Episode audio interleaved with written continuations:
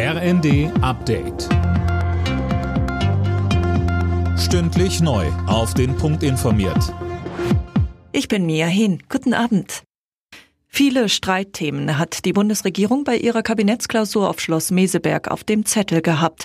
Konkrete Ergebnisse gab es nach zwei Tagen Gesprächen, aber nicht Fabian Hoffmann. Nein, das war mehr die Selbstversicherung, dass SPD, Grüne und FDP weiter gut zusammenarbeiten können. Diesen Eindruck hatte man zuletzt ja eher nicht so. Da knirschte es beispielsweise in Sachen Verbrenner aus oder auch bei der Kindergrundsicherung. Wie weit man da nun genau ist, unklar. Kanzler Scholz, Vizekanzler Habeck und Finanzminister Lindner betonten nur, sie sind zufrieden mit den Beratungen. Der Tenor, Deutschland ist wirtschaftlich gut aufgestellt und bei Klimaschutz und Digitalisierung will die Ampel weiter Tempo machen.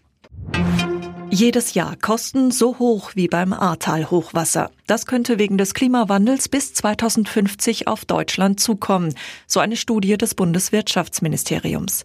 Im schlimmsten Fall könnten das bis zu 900 Milliarden Euro sein.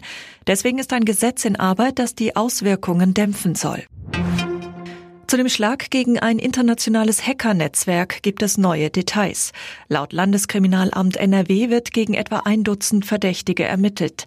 Insgesamt wurden weltweit mindestens 600 Unternehmen, Institutionen und Privatleute geschädigt. 2021 auch der Landkreis Anhalt-Bitterfeld, der daraufhin den Katastrophenfall auslösen musste. Dirk Kunze vom LKA NRW. Das heißt aber auch, wir haben in diesem Bereich ein sehr, sehr hohes Dunkelfeld. Ich bin mir sicher, das sind nicht alle, die wir kennen. Und wir haben in Deutschland 37 Geschädigte dieser Gruppierung. Die Pariser Kathedrale Notre Dame soll Ende kommenden Jahres wieder eröffnet werden. Sie war vor knapp vier Jahren durch ein Feuer schwer beschädigt worden. Die Wiederaufbauarbeiten liegen im Zeitplan. International sind 850 Millionen Euro an Spenden zusammengekommen. Alle Nachrichten auf rnd.de